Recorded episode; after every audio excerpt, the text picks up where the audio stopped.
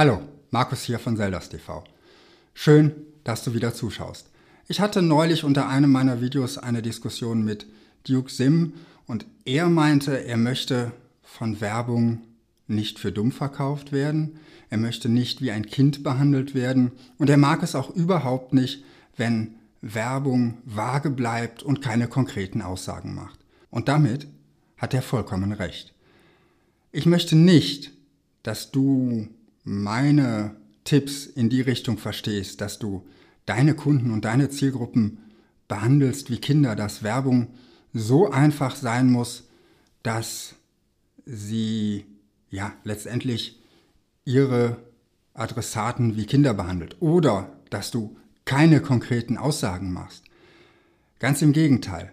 Aber ich gehe davon aus, dass auf der einen Seite hier die einfache Sprache und auf der anderen Seite die komplexe Sprache so eine Art Kontinuum abbildet und dass du als Techniker und Ingenieur eher auf der Seite der komplexen Sprache unterwegs bist und ich versuche dich so ein bisschen zu sensibilisieren, um dich ein bisschen in die Mitte oder in Richtung einfache Sprache zu bekommen, um eben deine Botschaften so einfach verständlich wie möglich rüberzubringen. Und das hat nichts, aber auch gar nichts damit zu tun, deine Zielgruppe als dumm dastehen zu lassen oder wie Kinder zu behandeln oder auch keine konkreten Aussagen zu machen.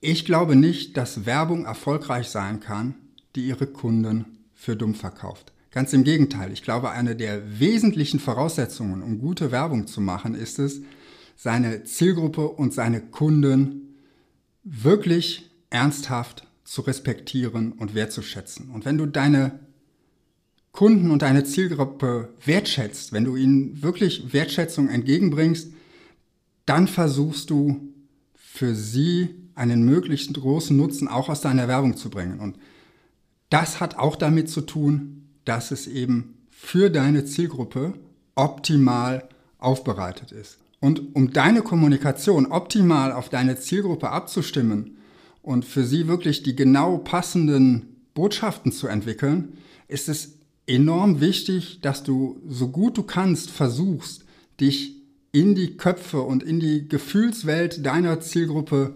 hineinzuversetzen. Welche Informationen braucht dein Kunde wirklich, um überzeugt zu werden? Was will er wirklich mit deinem Produkt erreichen? Was sind vielleicht auch emotionale, was ist vielleicht auch ein emotionaler Nutzen, den er aus deinem Produkt ziehen kann.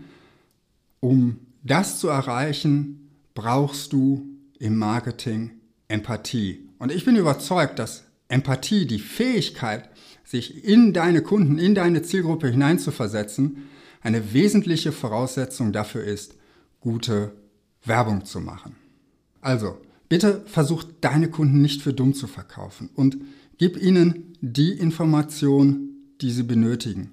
Und das kann eben auch bedeuten, dass du ihnen allerdings bestens aufbereitete Fakten lieferst. Es kann ja, es ist nicht das Ziel, keine Fakten zu liefern, sondern es ist das Ziel, a, die richtigen Fakten zu liefern und b, die Fakten so optimal aufzubereiten, dass dein Kunde sie optimal aufnehmen kann, deine Zielgruppe sie ganz schnell versteht und eben deine Zielgruppe nicht mit, mit möglichst vielen Zahlen, Daten und Fakten zu überschütten.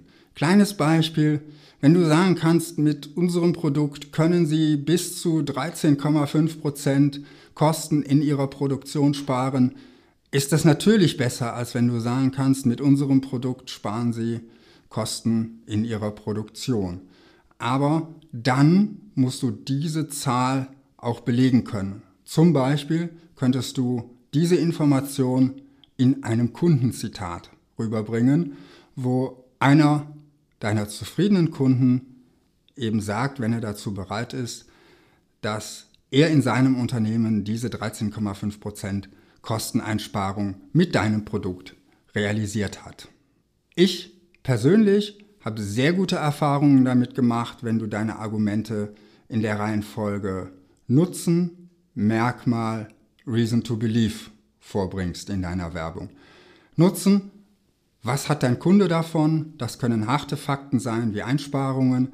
Das können aber auch Emotionen sein wie die Sicherheit, dass ein gewisses Risiko nicht eintritt, weil er eine gewisse Vorsorge geschaffen hat. Wir arbeiten zum Beispiel für Kunden im Bereich der Arbeitssicherheit und da geht es nicht nur darum, die Normen zu erfüllen, sondern da geht es auch darum, möglichst sicher zu sein, dass den Mitarbeitern nichts passiert.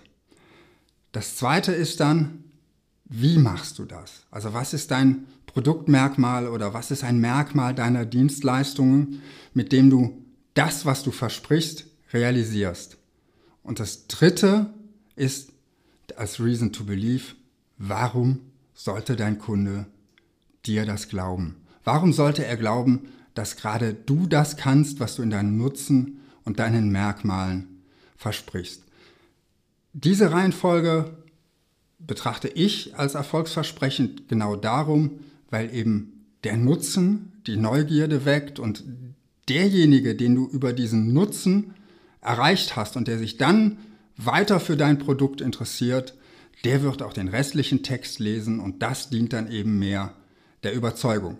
Denn wenn du nur Nutzenaussage an Nutzenaussage untereinander reißt, dann wird sich dein Kunde zu Recht irgendwann die Frage stellen, ja, der verspricht ja ziemlich viel, aber warum sollte ich das glauben und wie will er das eigentlich machen? Das war's für heute. Womit hast du gute Erfahrungen gemacht? Mit welchen Arten von Argumentationen? Was denkst du zu diesem Video? Schreib's mir unten in die Kommentare. Wenn es dir gefallen hat, gib dem Video ein Like und falls du es bisher noch nicht getan hast, abonniere Zeldas TV. Du bekommst hier jede Woche Tipps und Tricks, wie du deine komplexen Produkte und Dienstleistungen einfacher verkaufen kannst. Ich freue mich, wenn du nächste Woche wieder zuschaust und wünsche dir bis dahin viel Erfolg in deinem Marketing.